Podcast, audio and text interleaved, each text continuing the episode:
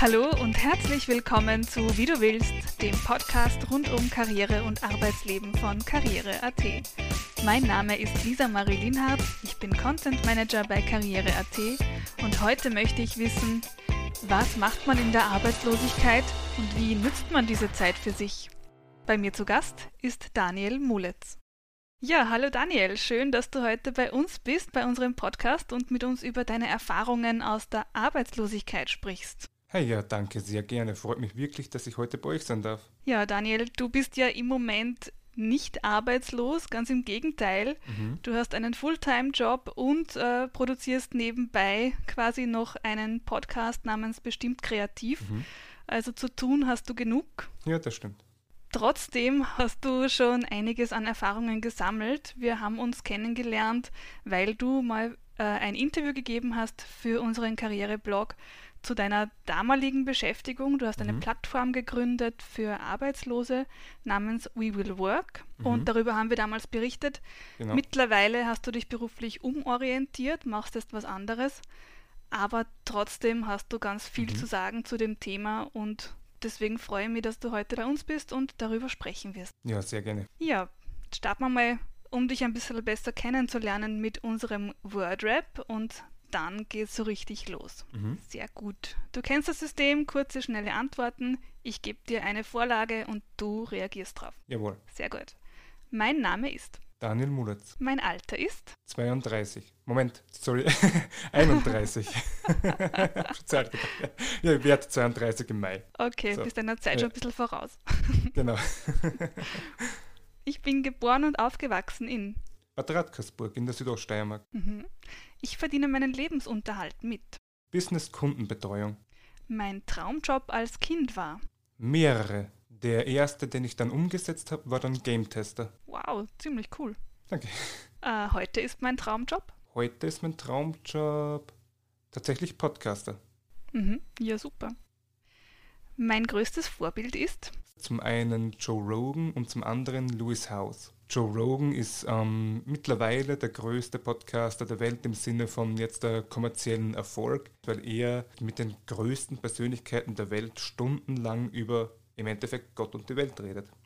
Und der Louis House, das ist ein ehemaliger College-Sportler gewesen, der dann nach einem persönlichen Absturz, das sich so in den spät 2000ern dann wieder aufgerafft hat, in Richtung Online-Marketing gehend. Und da hat er dann nachher darauf ausgehend dann aufgebaut, einen der größten Podcasts in Richtung Philosophie, Psychologie gehend, The School of Greatness, mhm. wo er mit den verschiedensten Persönlichkeiten darüber redet, wie, wie man eben die persönliche Größe, die individuelle Größe, die Authentizität aus sich rausholt.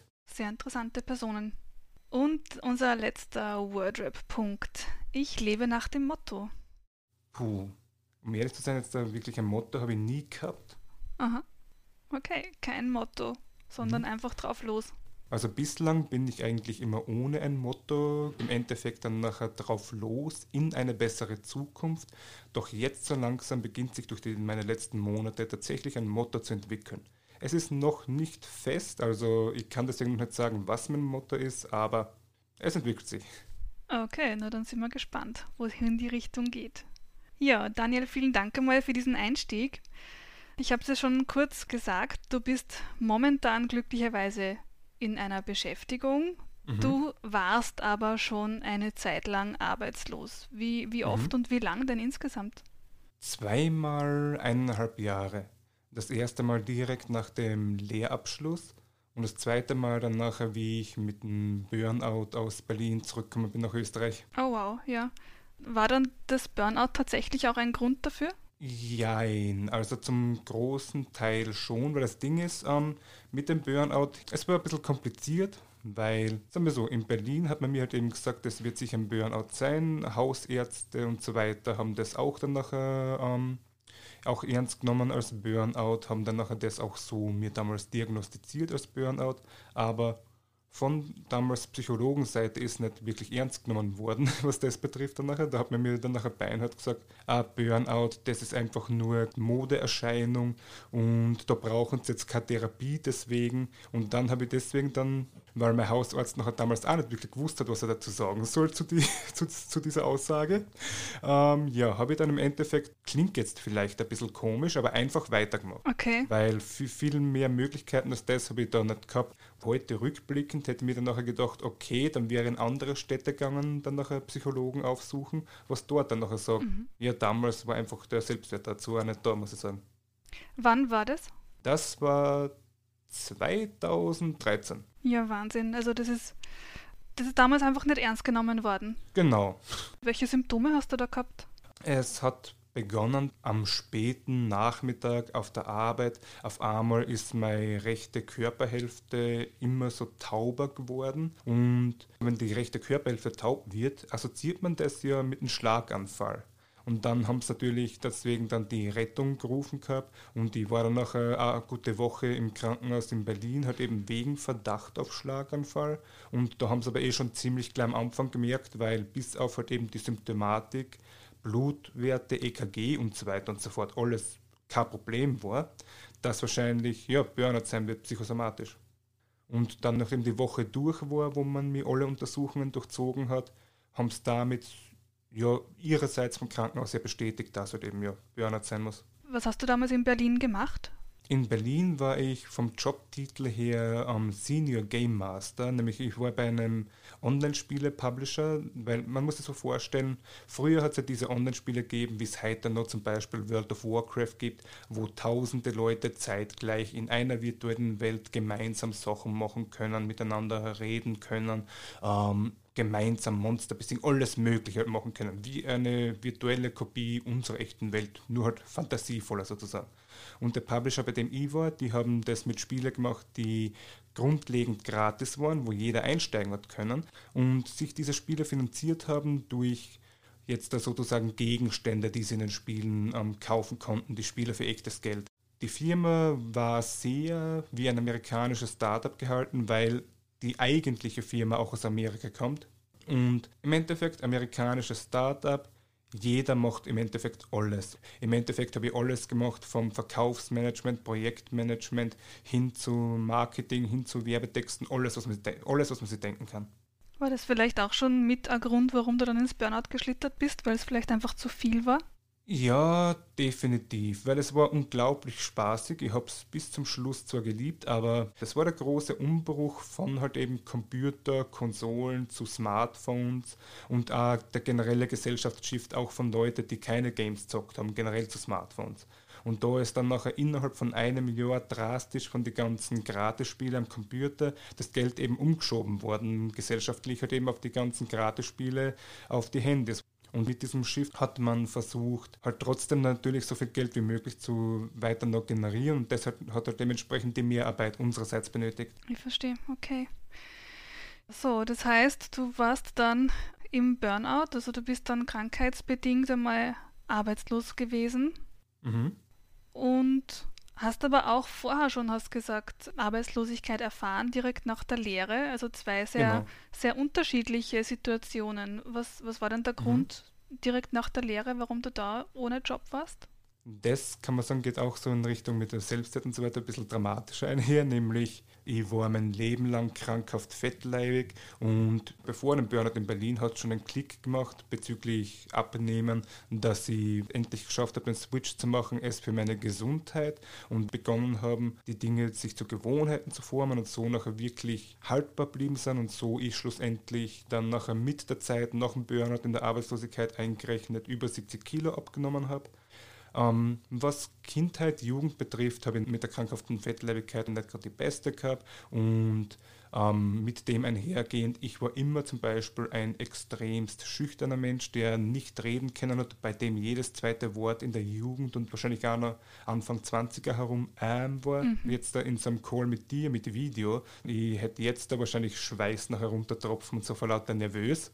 Und jedenfalls deswegen auch hat man mir, obwohl vom IQ her ich überdurchschnittlich intelligent bin, hat man mir das nicht zugetraut, weil aufgrund dessen, dass ich mich nicht ausdrücken habe können, auch die Lehrer gedacht haben, ich sei dumm. Und mhm. damit ist mir eine Lehre aufzwungen worden, die ich nicht machen wollte. Aber bevor ich nichts habe, habe ich es halt dann nachher durchdrückt. Aber das war nämlich Jobbild Informatiker. Damals Informatiker war noch so neu, wie ich da eingedruckt bin. Mein erstes Lehrjahr hat es auch nicht einmal noch Firmen gegeben. Ich meine, die Firmen haben sich schon angemeldet, dass sie ausbilden werden in der Steiermark, aber es hat damals noch keine in der Steiermark ausbildet. Und dann nachher im zweiten Lehrjahr habe ich Praktikumsfirma gehabt, wo man mich gern übernommen hätte, wenn ich noch einmal von Null die Lehre angefangen hätte. Aber das wollte das AMS damals nicht. Und dementsprechend bin ich gezwungen worden, dann meine Lehre über ähm, einen Jugendarbeitsschutzgesetzkurs dann nachher fertig zu machen. Den Kurs hat es dann nachher auch niemanden gegeben, der was mir das selber beibringen hätte können. Und dadurch, dass ich sowieso nicht so das Interesse gehabt habe an dem Ganzen, wollte ich mir das damals auch nicht autodidaktisch beibringen. Sehr verständlich. Beim zweiten Versuch ist mir dann nachher auch der Abschluss geschenkt worden, weil ich versprochen habe damals dem Komitee, dass ich ähm, den Lehrberuf dann nachher nicht ausüben werde. das muss man sich auf der Zunge zergehen lassen, das ist der Wahnsinn. okay, naja, und das hast du aber eingehalten, du hast es dann nicht genau. ausgeübt, genau. mhm, sondern warst dann erst einmal auf Jobsuche. Genau, und die erste Zeit danach natürlich war dann schwer, aber es war einhergehend, kann man sagen, mit dem Verhalten auch während der Lehre damals. Also sehr viel die Welt verdrängen mit Computerspielen. Mhm. Aber dann, nach ungefähr einem Jahr herum, bin ich eben vom AMS dann gebeten worden, einen anderen IT-Fortbildungskurs zu machen, dadurch, dass ich halt eben schon eben die, den Lehrabschluss habe.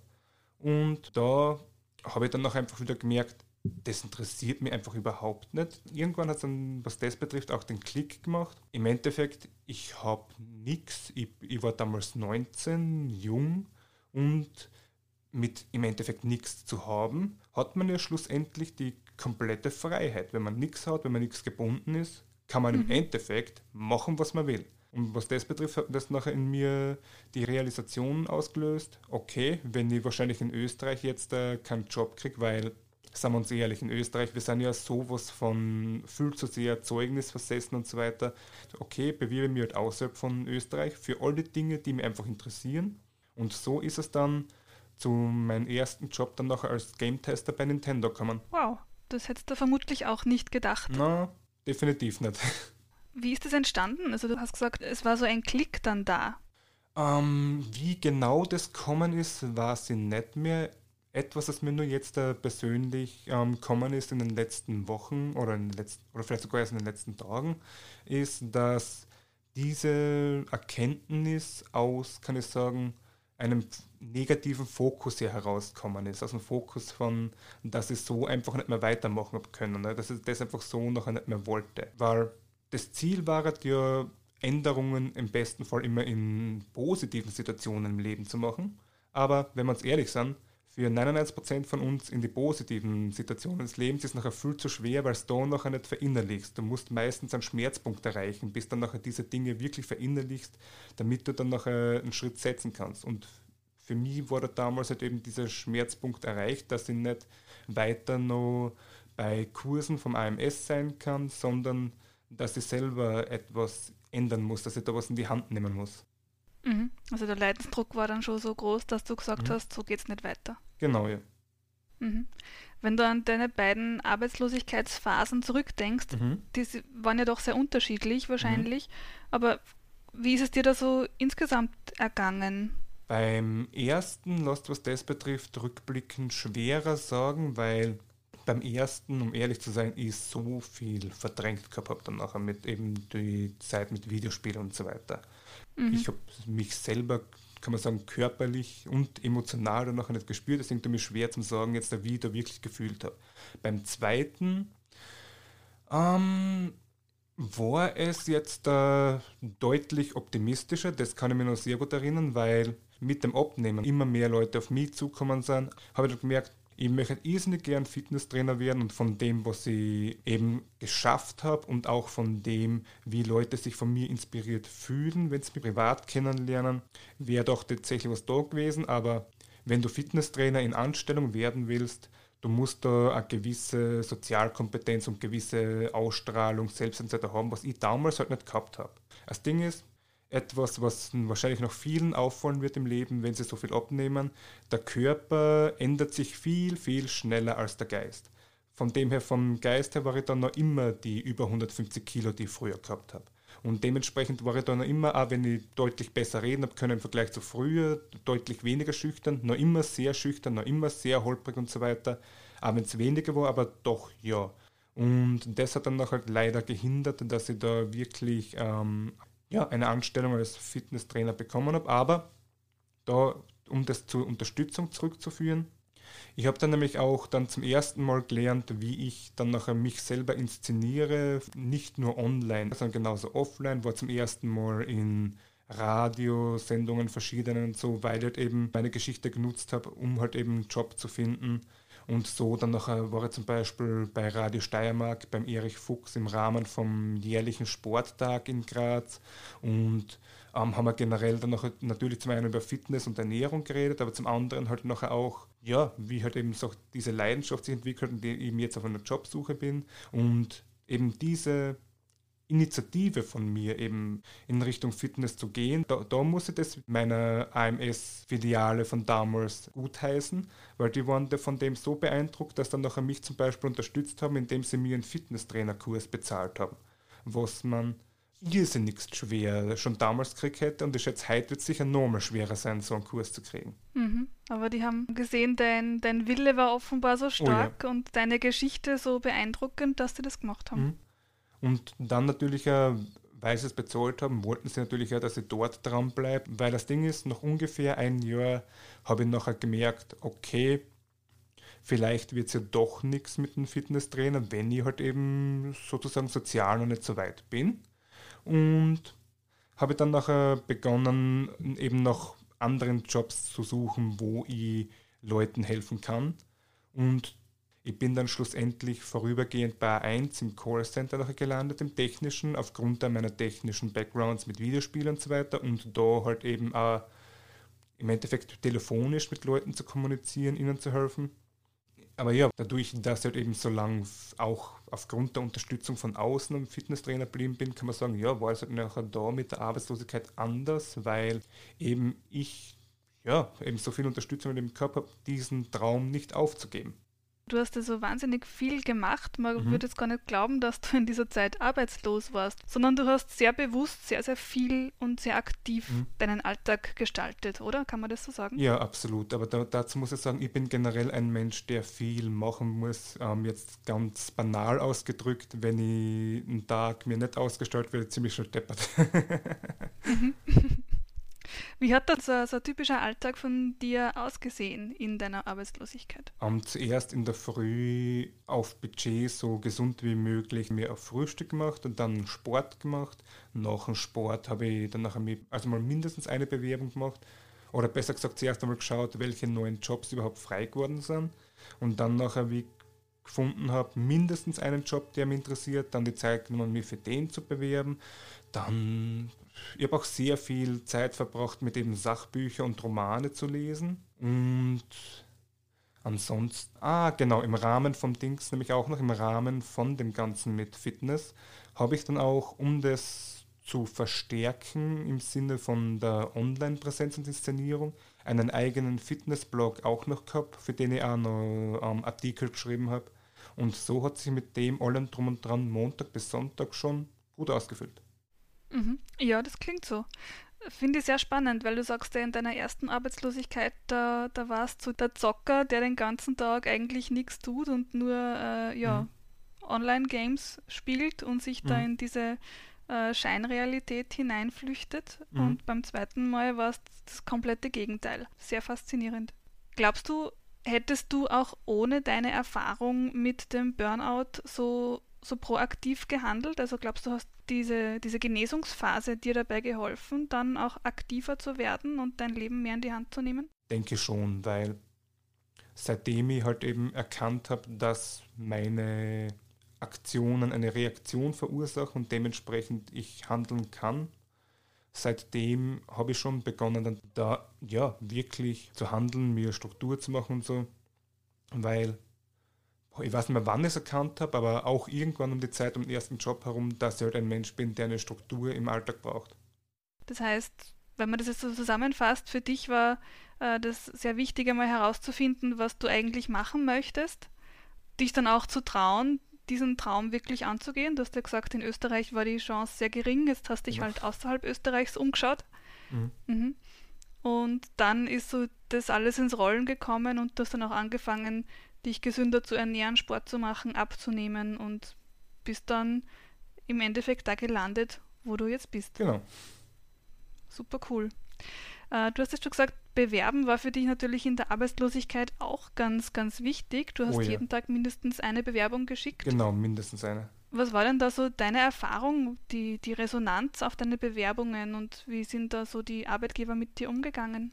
So in der ersten Arbeitslosigkeit waren es, soweit ich mich zurück erinnern kann, waren das in der ersten Arbeitslosigkeit nur Absagen, aber damals äh, mit dem komplett fehlenden Selbstwert und nur AMS im Lebenslauf und sonst nichts, bin ich ja davon ausgegangen, dass eben diese Absagen kommen, weil wenn du gerade mal Pflichtschule und ja AMS im Lebenslauf hast und nachher vom Stigma her bist du ja im Endeffekt ein Niemand eigentlich. Und in der zweiten Mhm. Arbeitslosigkeit, da bin ich zu sehr, sehr vielen Vorstellungsgesprächen auch eingeladen worden. Aber da, ja, keine Ahnung, ob das nachher noch war, weil ich da das eben noch mitten in der, sag jetzt mal, Burnout-Genesungsphase war, dass vielleicht dann nachher deswegen noch nicht, sagen wir so, erholt genug war, dass nachher man mir da die Jobs jetzt dazugetraut hätte oder so, weil meistens kam dann nach den Vorstellungsgesprächen dann immer die Absage.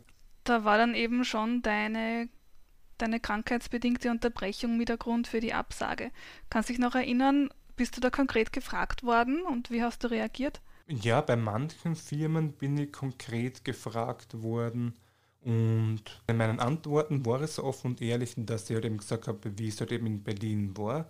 Ich bin aufgestanden zur Arbeit und wieder nach Hause. Ich habe nicht viel mehr gehabt, dann noch in dieser Phase, bevor ähm, dann nachher wirklich der Crash gekommen ist, habe ich eben nicht viel mehr gehabt, als dass ich ja, gearbeitet habe und geschlafen habe. Mhm. Okay, und da war klar, das geht nimmer. Genau, da wird gesagt, sowas würde ich auf alle Fälle nicht mehr machen. Ich würde schauen, dass ich dementsprechend so geregelt wie möglich meinen Job habe im Rahmen von dann nachher den Grenzen, die der jeweilige Job erfordert. Weil natürlich, wenn du in eine Marketingagentur gehst oder irgendwas jetzt damit, keine Ahnung, Entertainment oder sei es jetzt auch eine, sage ich jetzt einmal, eine agile Softwarefirma zum Beispiel, da jetzt äh, von Punkt 8 bis Punkt 16 Uhr und fertig spielt sie da nicht immer. Und das ist natürlich Mhm. klar. Das habe ich dann auch gesagt, dass mir das natürlich klar ist, dass ich das so noch nicht spielen wird. Aber trotzdem, ja, schlussendlich so geregelt, wie es den Umständen entsprechend halt geht. Genau.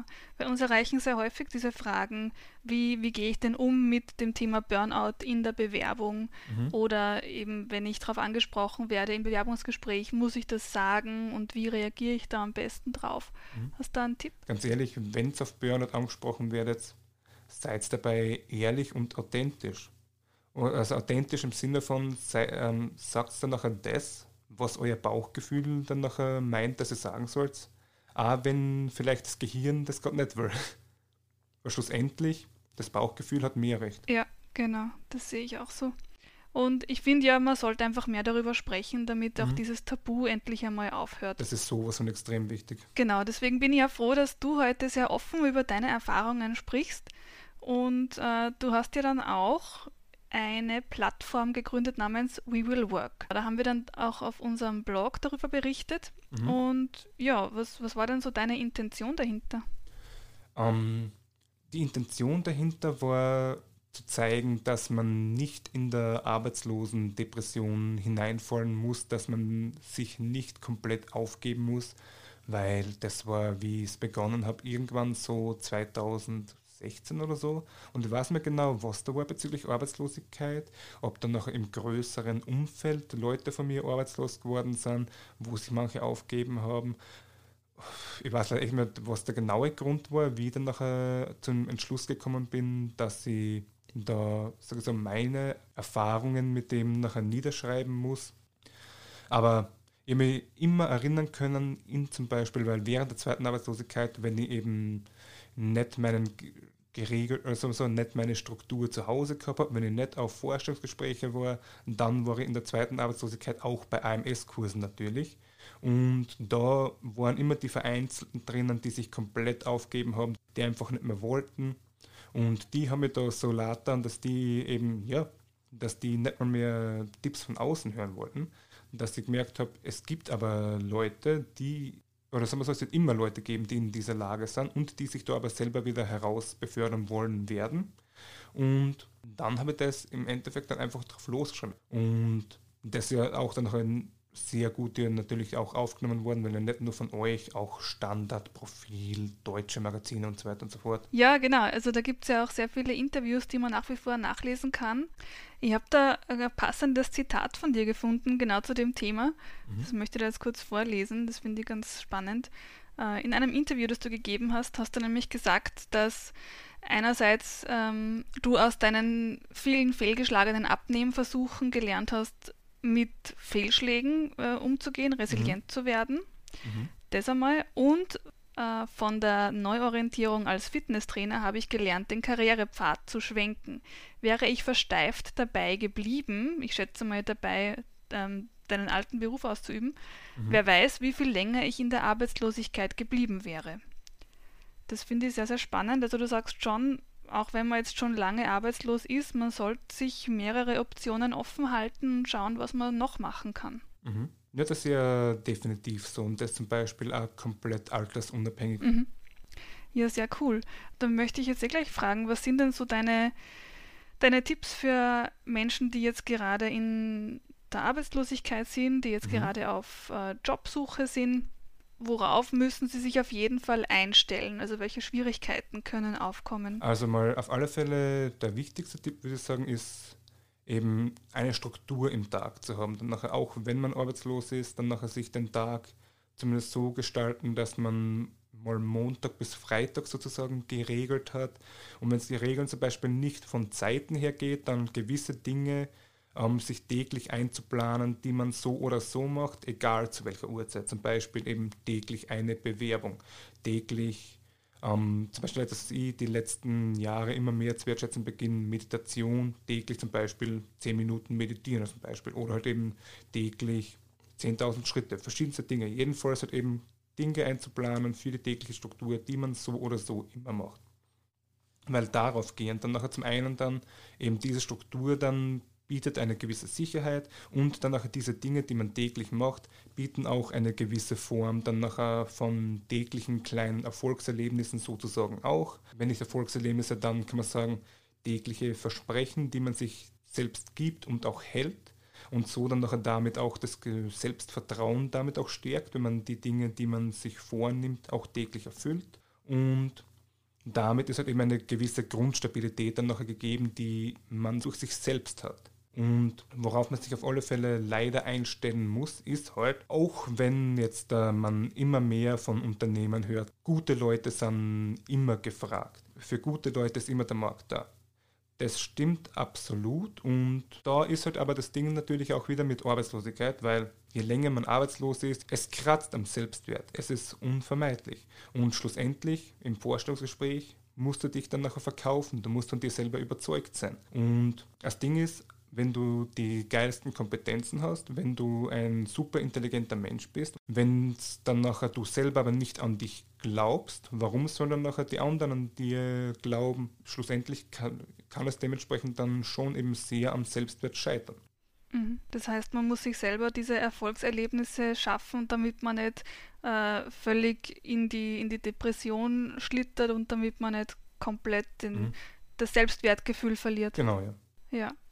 Sehr gut. Das heißt, ähm, die größten Fehler, die man jetzt machen könnte, wenn man gerade ohne Beschäftigung ist, das wäre jetzt genau das Gegenteil von dem, was du gesagt hast. Also quasi nichts machen, in den Tag reinleben und sich mhm. keine Struktur schaffen. Genau, weil natürlich mit nichts machen ähm, da gibt es natürlich auch die Kunst des bewussten Nichtmachen. Das ist natürlich wieder etwas, was völlig in Ordnung ist. Zum Beispiel bewusstes Nichtmachen ist e-, etwas, was ich jetzt erst so langsam für mich zu akzeptieren lerne, dass ich es einfach für mich selber auch wirklich machen muss, so blöd es klingt, dann nachher bewusst Auszeit zu nehmen und so. Einfach bewusstes mhm. Entspannen. Also das ist wieder völlig in Ordnung. Aber unstrukturiertes Nichtmachen, kann man sagen, ist dann nachher auch wieder eine Form von Möglichkeitenparalyse. Dass man eben, ja, dann auch so viele Möglichkeiten hat, aber dann schlussendlich keine von den Möglichkeiten annimmt. Dass man gar nicht weiß, wo man anfangen soll, quasi. Genau, ja.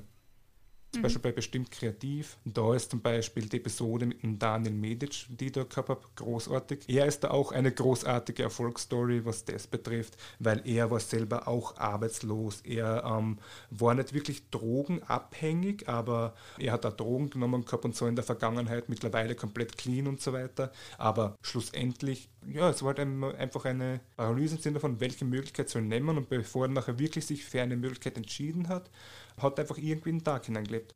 Sehr verständlich. Man kann ja auch einmal sehr schnell überfordert sein davon, wenn man mhm. nicht weiß, was man, was man machen soll, wenn es so viele Möglichkeiten gibt. Das kann ich sehr gut nachvollziehen. Mhm. Wir werden auf jeden Fall diese Folge auch in den Show Notes verlinken, weil ich glaube, dass das im Moment vielleicht auch für viele Menschen hilfreich sein kann. Wir mhm. wissen ja, dass diese Krisenzeit jetzt gerade die äh, die Depressionen leider sehr in die Höhe treibt und durchaus auch mhm. das Suchtverhalten ähm, bestärkt. Mhm. Also ja, hört einmal dann rein in die Folge von Bestimmt Kreativ. Vielleicht gibt euch das den ein oder anderen Aufschwung. Wir hoffen das natürlich sehr. Ja, Daniel, ähm, jetzt haben wir schon sehr viel darüber gesprochen, was man denn alles machen kann in der Arbeitslosigkeit. Mhm. Ich glaube, wir sind aber auch alle angehalten, diejenigen, die in Beschäftigung sind und so die Gesellschaft allgemein, die Arbeitslosigkeit nicht mehr zu stigmatisieren. Mhm. Das, hast, das hast du vorhin schon angesprochen, ganz kurz, dieses Wort Stigma. Man zählt nichts, wenn man arbeitslos ist. Man mhm. ist irgendwie nichts mhm. wert oder man fühlt sich zumindest so, als wäre man nichts wert. Was könnten wir alle dazu beitragen, dass dieses Stigma wegfällt? Eine einfache Lösung gibt es ja leider nicht, mhm. aber im Endeffekt sind die Dinge alle simpel. Und die simple Lösung wäre zu akzeptieren, dass nicht jeder Arbeitslose nicht arbeiten will, dass es genug Arbeitslose gibt, die wirklich arbeiten wollen und dementsprechend sich von diesen Stereotypen zu verabschieden. Aber es ist natürlich nicht einfach, weil die Geschichten von halt jetzt der Arbeitslosen, die halt nicht arbeiten wollen, dann auch immer besonders natürlich hervorgehoben werden. Ja, ich würde sagen, das wäre mal das simpelste und das mächtigste, weil von dem an dann nachher kann man dementsprechend eh aufbauend nachher weiterarbeiten. Genau, also nicht jeder Arbeitslose ist arbeitsunwillig, das ist genau. absolut nicht so. Oft dauert es ein bisschen länger, äh, auch aus Gründen, die man selbst nicht beeinflussen kann, das ist mhm. so.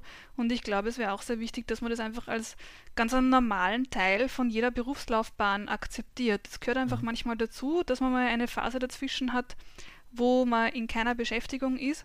Mhm. Und wir empfehlen da auch immer, sich nicht so sehr auf das Negative zu fokussieren, also vielleicht auch nicht zu sagen, ich bin jetzt arbeitslos, sondern das Positive zu ja in den Blick zu nehmen, zu sagen, ich bin auf Jobsuche, ja, ich schaue jetzt, was kann ich noch machen mhm. und ich nehme mein Leben in die Hand und wie du auch schon gesagt hast, ähm, schwenk eben vom Negativen ins Positive und schau, ja, wie, wie kann ich denn möglichst diese Zeit für mich äh, gut nützen. Da möchte ich nochmal eine Betonung auch eben vom Schwenk vom Negativen aufs Positive geben, weil zum Beispiel, wenn ich mein Leben hernehme, ich war da immer aufgrund von Fokus gegen das Negative, war es schlussendlich ein negatives Denken mein Leben lang und dementsprechend da jetzt da mit über 30 da wirklich diesen Shift zu machen ins eben positive Denken.